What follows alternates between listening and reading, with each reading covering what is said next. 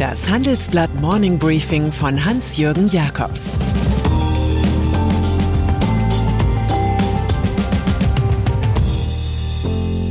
Guten Morgen allerseits. Heute ist Montag, der 21. März 2022. Und das sind unsere Themen. Glaube, der Bittgang nach Katar. Liebe, Christian Lindner reanimiert TTIP. Hoffnung, Teslas Premiere in Grünheide. Energieversorgung. Manchmal wird aus Böse sehr schnell gut, wenn Gefahr durch Schlimmeres droht. Eben noch war Katar das Land der vielen Menschenrechtsverletzungen, in denen Fußball nur nach verbalem Protest vor der Platzwahl gespielt werden sollte, außerdem ein Staat, der Taliban sowie Hamas finanziert und dem Iran nahesteht. Nun aber ist das Emirat der Familie Al-Thani, die sich ohnehin tief in die deutsche Wirtschaft eingekauft hat, Premiumpartner beim Bezug von verflüssigtem Erdgas. Vom Dreitagestrip nach Doha bringt der handlungsreisende Robert Habeck zwar keine Lieferzusagen mit, wohl aber die irgendwie gemeinsam getragene Hoffnung auf eine Energiepartnerschaft. Von der mitreisenden Wirtschaftsdelegation wird Habeck für seinen Einsatz gelobt, russische Gasimporte bald zu ersetzen, um dafür zu sorgen, dass die Wohnungen nicht kalt werden, wie der Minister erklärt. Und wer weiß, vielleicht liefert der Iran ja bald wieder Öl.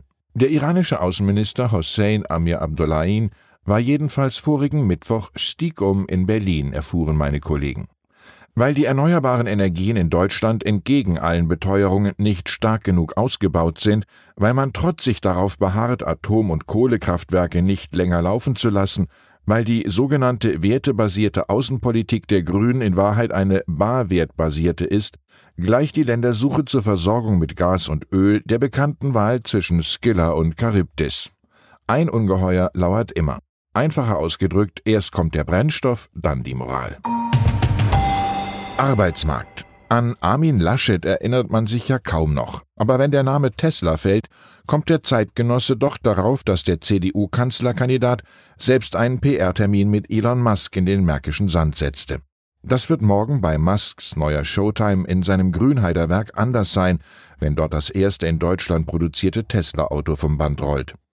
Bundeskanzler Olaf Scholz lässt sich diese Premiere zwei Jahre nach Baubeginn nicht entgehen. Auf eine kleinliche Debatte darüber, ob Wasserstoffautos nicht vielleicht doch besser sind als Elektrofahrzeuge, wird der Sozialdemokrat erfolgreich verzichten.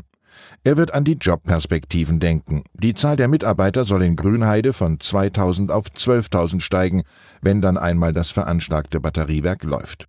Dann wäre Elon Musk, Milliardär mit Marsplänen, vor dem Braunkohlebetreiber LEAG mit 7000 Beschäftigten der größte private Arbeitgeber des Landes Brandenburg. Mariupol. Das ganze Grauen des Ukraine-Krieges drückt sich in einem Ultimatum der russischen Armee aus. Danach sollten die verteidigenden ukrainischen Soldaten der eingekesselten, ausgehungerten, niedergebombten Hafenstadt Mariupol bis heute Morgen um drei Uhr die Kapitulation erklären, um dann am Morgen freies Geleit zu bekommen. Anderenfalls drohe die völlige Zerstörung der Stadt, von der ohnehin wenig übrig ist. Mit Mariupol hätte Russland eine direkte Verbindung über das Asowsche Meer zur 2014 annektierten Halbinsel Krim.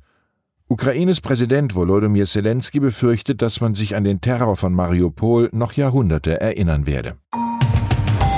Ukraine-Krieg. Der Angriff Putins auf die Weltwirtschaft, wie wir sie kannten, führt direkt zu zwei Reaktionen.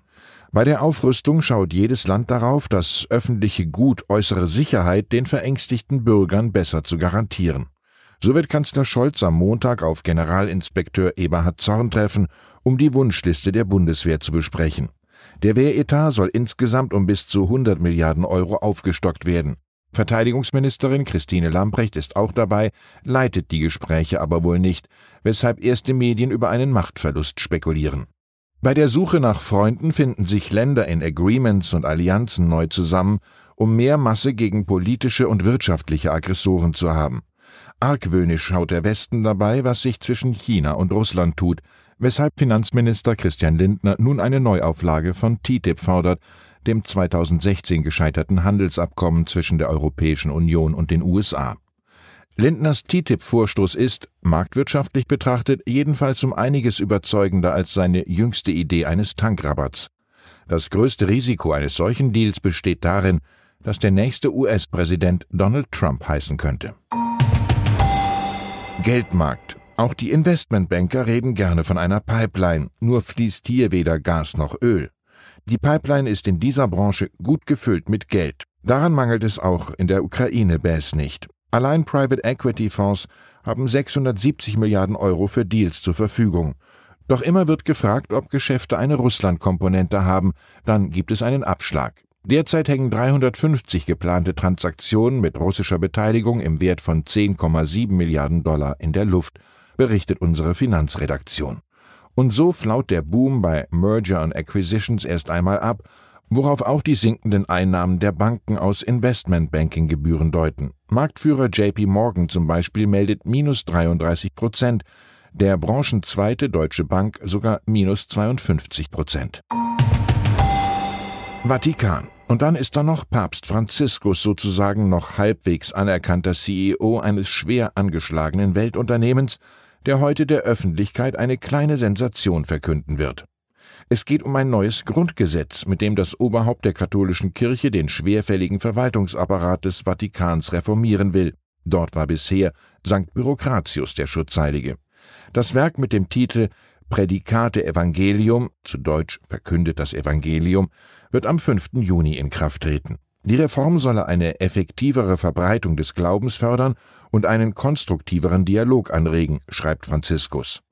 Mehrere Behörden werden zum neuen Dikasterium für Evangelisierung fusioniert. Festgeschrieben ist auch, dass Frauen künftig Einrichtungen leiten können. Zuletzt hatte Franziskus immer wieder Frauen in höhere Positionen befördert. Also machen wir uns für diesen römischen Plan Mut mit Victor Hugo, der sagt, zu glauben ist schwer, nicht zu glauben unmöglich. Ich wünsche Ihnen einen guten Start in die Woche. Glauben Sie an sich. Es grüßt Sie herzlich Ihr Hans-Jürgen Jakobs.